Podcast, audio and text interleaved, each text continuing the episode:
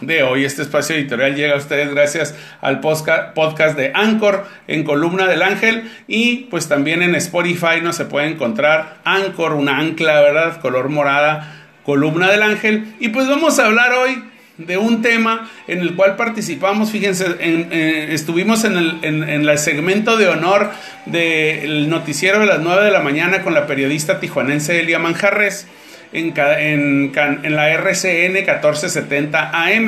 Media hora, 35 minutos platicamos sobre el tema del hackeo al ejército mexicano. Y pues bueno, el hacktivismo, los hacktivistas llamados Grupo Guacamaya, pues eh, se hacen o se reivindican el haber eh, vulnerado la seguridad del gobierno federal, principalmente del ejército. Exhibieron documentos donde la salud del presidente abiertamente pues se exhibe como una persona enferma que ha tenido más visitas al hospital de las que públicamente han hecho hasta videos.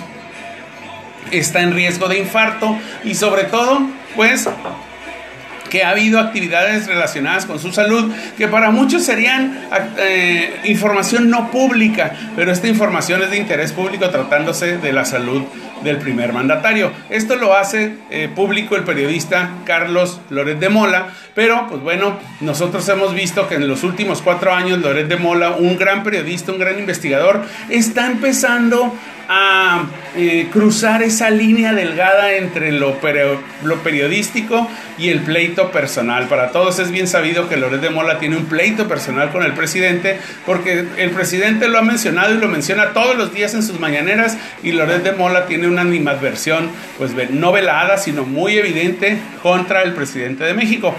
Yo soy un admirador del periodismo que hace Loret por su valentía, por, la investigación de sus datos, sus datos duros que nadie puede responder, su retórica, su narrativa, pero hoy creo que al decir que él tiene 6 terabytes, 6 terabytes son 24 teléfonos de 256 gigas, de información y de documentos en PDF, que es muchísima información, decir que tiene información y que lo que acaba de mostrar de la salud del presidente, del culiacanazo y sobre todo del tema de la seguridad en las aduanas en Cancún y hasta del aeropuerto en Tijuana, pues decir que solamente es la puntita del iceberg, pues esto para mí no es más que una amenaza velada. Es una amenaza porque quienes pueden leer entre líneas deben saber que el periodismo, si no sirve al público, entonces no es periodismo. Es cierto, el periodismo Sirve para señalar al poder, para señalar al gobierno y para criticarlo. Pero también tenemos que valorar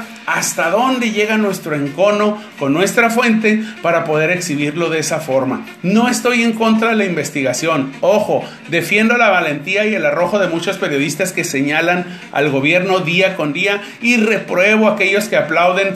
Eh, a ultranza la cuarta transformación, que sin medir media palabra dicen está mal nada más porque no está conmigo, es decir, siguen la narrativa presidencial. Pero en este caso el decir yo tengo información denota que hay atrás de Carlos Loret alguien de dentro del gobierno.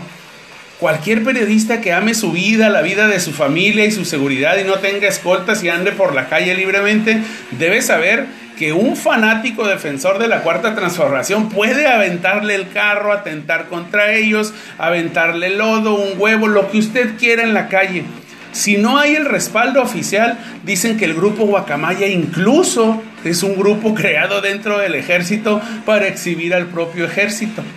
El presidente admitió hoy en su mañanera que eso es cierto, que todos los documentos que, que rezan de su salud son verdaderos y que aprovecharon una eh, pues eh, fase de mantenimiento de las computadoras y los sistemas para meterse y vulnerar la información.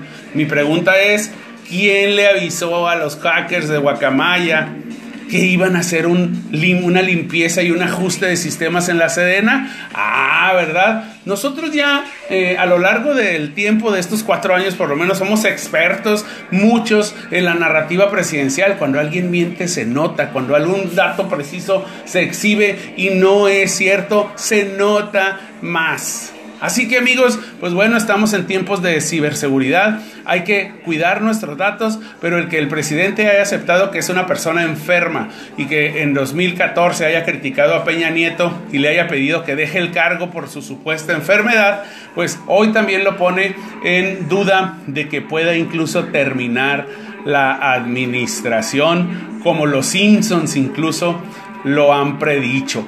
Así que amigos, pues bueno, está el, presidente apenas, apenas eh, desenmarañando, ¿verdad? Todo el tema de la seguridad de las bases de datos del ejército, que entre otras cosas, pues van a salir cosas distintas si es que no se llega a una negociación a la cual Carlos Loret de Mola dijo, tengo mucha información, en, como diciendo, di la primera palabra para que negocien. Si el presidente deja de criticar periodistas, la negociación funcionó. Si el presidente se vuelve una víctima y lo enferman en manera mercadológica, va a ganar el presidente, porque el pueblo mexicano y el pueblo y el ser humano así es. Se va con la víctima, sea de Morena, del PRI, del PAN, del Verde o del Patito Colorado. Amigos, esperemos que esto pues dé mucho para analizar.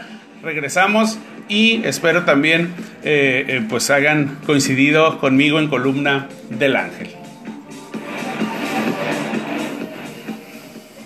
Gracias amigos, un saludo, gracias por estar en esta transmisión. Quiero seguir saludando.